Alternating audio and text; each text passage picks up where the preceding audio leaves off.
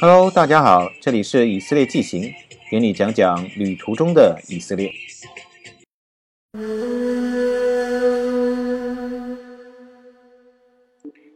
Hello，喜马拉雅的听友们，大家好，我是讲旅行的明房。嗯，好长好长时间都没有更新以色列纪行这个嗯节目了。嗯，今天终于有空又写了一小部分，就把它分享给大家。那今天这集呢，还是接着上一回讲的，是阿卡古城。上一次我们基本上把它的历史讲一下，啊，这里再简单做一下回顾，就是这个阿卡古城呢，其实很长一段时间都是土耳其奥斯曼帝国下面的一个重要城市。然后呢，它是一战以后呢。它还是那个奥斯曼的这个版图中的一部分。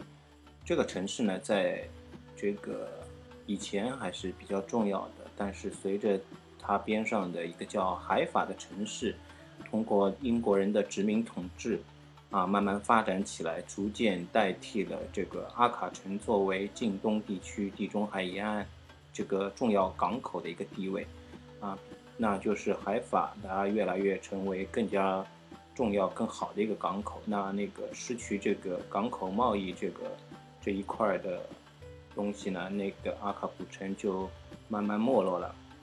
阿卡古城最后呢是在一九四八年被这个以色列实际控制了，就是所以说现在去以色列可以到阿卡古城那个旅游了，它是以色列的实际控制的领土中的一部分，嗯。但是呢，这个古城里面还是以阿拉伯人，或者说是土耳其奥斯曼帝国时候留下的阿拉伯人为主。然后新城市里面可能犹太人更啊多一点。对于今天的游客来说，那阿卡古城绝对是一个啊在以色列不错的旅游目的地，因为这个老城里面啊几个世纪以来的一些遗迹啊，还有阿拉伯的社区啊。都比较好的保存下来了，是非常在以色列国内来讲是非常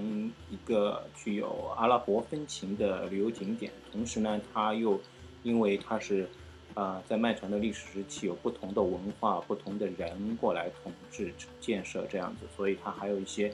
啊不是阿拉伯人的，比如十字军啊这些的遗迹留下来了，还是非常丰富的一个文化内涵非常丰富的一个古城。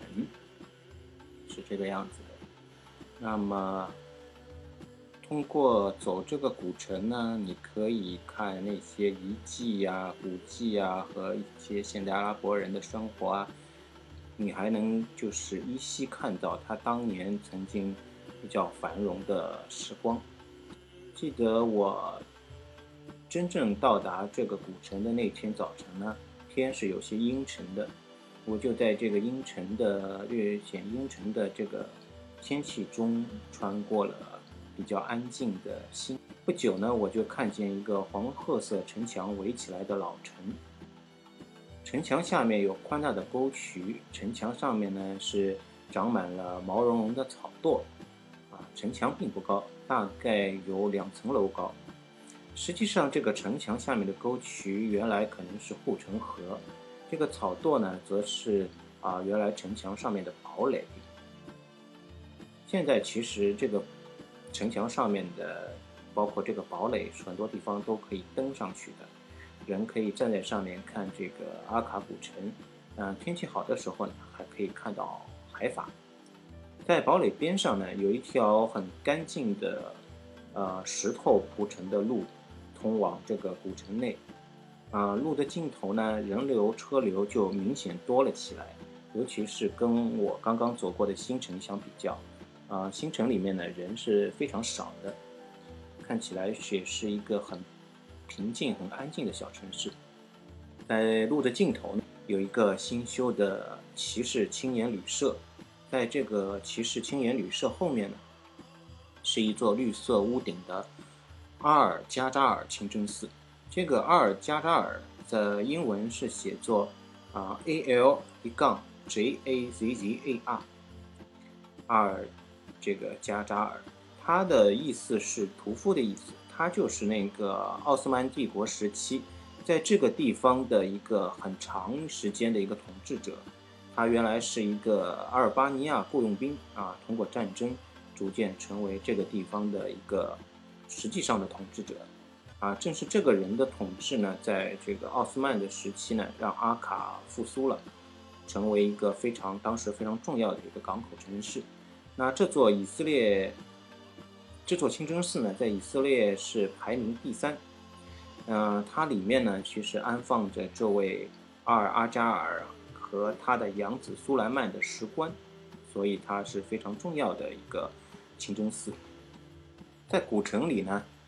这个清真寺的绿绿颜色的洋葱头和尖顶啊，是那个非常显眼的。这座清真寺也就是凭着这种很显眼的景象，成功了吸引我首先去拜访它。呃，我在阿卡古城第一个去啊走进的一个重要的景点就是这座阿尔阿扎尔的清真寺。这个清真寺实际上是在啊一条岔道口的一边，啊一边呢是可以拐进直接走进它的大门，另一边呢则是走进了这个啊一个土耳其式的或者说阿拉伯式的那个市场巴扎。然后呢，其实清真寺外面的街道上啊也有一些商铺，但是呢，一旦你到了这个清真寺清真寺真正的门前。它这个门前就变得很空旷，就空出来一块地，然后也没有商铺了，啊，可见这个阿拉伯人对于这个清真寺还是非常尊重的，所以在它周围就没有那么乱的这个商铺出现了。那清真寺的门其实还蛮小的，就像普通居民的门一样，但是它的围墙还是比较高的。啊，门外呢有一个比较特别的扇形一样的石阶，啊，石阶旁边呢。有一个嵌入式的墙体的一个圆形的建筑，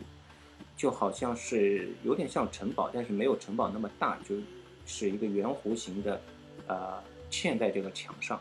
它呢上面是有着奥斯曼式的这个绿色穹顶，还有罗马风格的大理石石柱。从正面看，这个嵌入墙体的圆形建筑上有一个新月的标记。然后它身后的这个清真寺里面呢，啊，也有两座绿色的这个新月作为顶的建筑，那它们在一起就组成了一个新月的三重奏，啊，非常有趣。呃，在动身进入这个清真寺前呢，有一只小猫从石阶上悠悠地走下来，我呢则慢慢地走进去。进入这里的游客其实。并不多，至少在我当时到访的时候，啊，游客并不多。那门内的清真寺也显得比较空旷。啊，清真寺里面有几个管理者，许多游客会被拦下来。啊，不是因为他们没有买票，而是因为衣着有点暴露。这里呢，毕竟是伊斯兰的世界，妇女们呢一般都会被要求遮住裸露的身体后。这个才能进入清真寺，但是呢，嗯，不过我要说的是，这里还是算比较，呃，世俗化的伊斯兰世界，这个肯定是不算极端的，嗯，因为清真寺呢会当时就会提供给这些游客一些披肩啊之类的、头巾啊之类的，让这些女性呢只要把头包一包就可以了，因为，呃，通常来说呢，主要。裸露的可能是头这一块比较，嗯多一点，然后那个，如果是短裤啊之类的，可以换长裤或者用一个什么毯子什么包一包就行了。然后走进去呢，我一看这个清真寺其实并不大，游客呢也是三三两两的，啊很安静，呃进门后左右都是一个啊带有拱顶的长廊。嗯，花岗岩铺的地面很有历史感，跟这些相呼应的是，啊，布满石柱的整个长廊，啊，具有很强烈的这种罗马风格，嗯，就可以知道，基本上它应该是，啊，受到过拜占庭时期的这个文化的影响。那石柱撑起的那个拱轩上面，是一个个绿色的洋葱头，啊，洋葱头的主建筑外空地上有一个非常小巧的洗浴池，这个豪华的洗浴池，啊，也可以直接叫它是洗手池，应该是在做礼拜前供这个啊穆斯林洗手用的。呃，它的主体结构全部是大理石的，嗯，它有大理石的柱子、大理石的围墙等等，然后在大理石的这个墙壁上有雕花，啊，雕花中间呢又会长出一个铜制的水龙头，啊，不是一个，是好几个围绕着这个洗手池，它基本上可以算是一个啊圆柱体的一个洗手池，有一圈的这个漂亮的铜制水龙头。这个阿拉伯人的这个水龙头肯定是一个非常，啊，他们得意的一个杰作，我想，因为呢，它上面装饰着特别繁复的花纹，而且是一个铜制品。这些那个铜制品做的带有花纹的水龙头开关和大理石壁上面铸铁花纹啊交相呼应，非常漂亮。嗯，可惜的是呢，有许多这个水龙头啊已经损坏了。呃，替代它们的是，啊，我们平常司空见惯的当代的一些水龙头，而且是，啊，相对比较简陋的水龙头。我估计应该是，啊，近十几年或者几十年给换上去的，原来的坏掉了。那两相对比，你就可以很明显的感受到，过去的这个房子建造时候的这些阿拉伯人，要比现在的阿拉伯人要考究的多。那洗手池后面的洋葱头呢，就是啊清真寺的礼堂。这个礼堂并不大，底下呢铺着铁锈红的地毯，然后墙上面装饰着各种颜色和图形的花纹。呃，礼堂正中呢，则是夸张地垂下了一盏水晶吊灯，估计也是很早以前留下的东西。相对最精彩的部分是这个空荡荡的大堂四周啊，层层叠叠、大大小小的拱轩结构。这个石柱撑起了这个尖顶的拱轩，构成了回廊。回廊外面呢是墙上带有圆弧形状的拱圈窗户。二层呢用拱圈结构做成了石栏，然后二层上面呢是更大跨度的石拱。四个石拱抬起圆形的屋顶。屋顶的黑色铸铁的护栏间呢，一个清丽的梅花状的花纹在屋顶的正中装饰着。这些巧妙复杂的花纹和结构是令人目接不暇的。嗯，只可惜啊，作为一个异教徒的游客，我只能是止步于回廊，不能真正踏足，啊，或者是踏足它二层的这个回廊上面俯瞰一下。嗯，除此之外呢，如果是爱猫的人呢，也可以和这个清真寺里面四处游走的流浪猫来一张合影。这些猫啊都不太怕人，特别爱跟人凑热闹。嗯，我想或许他们才是这个寺庙的真正守护者吧。也许呢，他们的祖先在那个著名的阿尔加扎尔活着的时候，就在这里流浪了。从清真寺出来呢，就可以大胆的探索这个迂回曲折的古城了。阿拉伯人的老城呢，总以这个细小的道路和绵延的市场闻名，这里呢也不例外。嗯，幽暗的拱顶长廊里面躲着十四，长廊外面呢是改造成博物馆的古老浴室，是土耳其土耳其浴的那种。再往前呢，就是琳琅满目的集市，啊，其实前面谈到幽暗拱顶长廊里面的十四也是他们的一种巴扎。在这些集市上，我看到阿拉伯式的长袍当空飘荡，然后商贩呢推着小车在底下行走，唱片店里放着古怪的音乐，啊，也许是因为我不是阿拉伯人的原因，所以觉得有些古怪。可能是当地阿拉伯比较流行的音乐，也说不定。那一排排水烟呢，则展示着塑料所能呈现出的所有的艳丽的颜色。商铺里的阿拉伯的小孩特别可爱，瞪着一双大眼睛打量我这个啊远东来的访客，看着那清亮的小眼神啊，都不忍心这个拒绝他。他要我买什么就买，还好他没有开口问我买东西。啊，对东方游客来说，最吸引眼球的或许还是那些香料和中东食材。嗯，从大航海时代开始呢，阿拉伯的香料就远比伊斯兰的呃这些经文啊要传播的更远更广。它们的高饱和度的色彩和辨识度，还有那个极高的气味特征，总能在那个视觉上和嗅觉上给予你很深刻的印象。可惜我是见识有限，只能认出啊像橄榄啊、肉桂啊。那个鹰嘴豆啊、咖啡啊、咖喱啊这些比较常见的东西，还有更加庞杂的阿拉伯土特产摆在地上，啊，我却不能认不出来，让我不得不感慨这个阿拉伯世界的新奇与陌生。嗯，只有偶尔出现的 green tea 能够让我略感亲切。在集市的石板路上面呢。还会尝着这里当地地道的美食，在集市中啊，有一家小店叫 Hamside，嗯，可能翻成中文应该会叫哈莫斯赛义德，啊，应该是这应该是一个老板的名，他老板的名字，嗯，小店大概也就一百平左右的样子，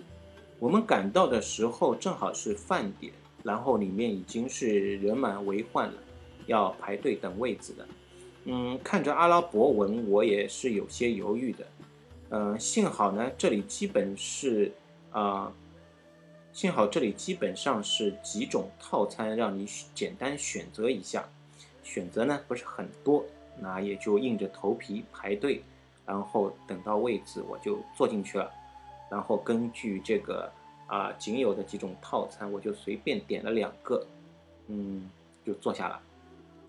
屋子里的食客呢，啊，当然还是以阿拉伯模样的为最多，嗯，也可以证明这里是吃这种地道阿拉伯餐的地方。实际上呢，这里是以这个鹰嘴豆出名的，这种地中海和这个中东地区都非常普遍的食物，要做出名，肯定是有特别之处的。